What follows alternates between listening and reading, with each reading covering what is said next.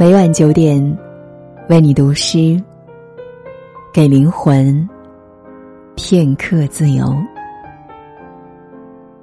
大家好，我是青青。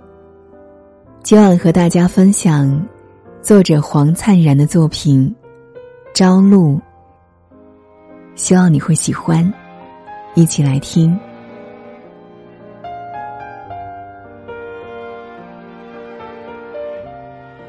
人生不是梦，正相反，它是我们宇宙般无边的长梦中的一次醒。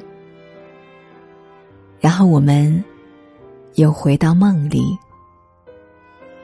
这就是为什么我们合着眼睛来到这世界上，为了适应光明，又渐渐。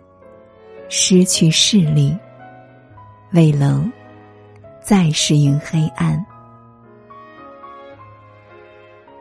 你现在醒着的形式，只是一种偶然。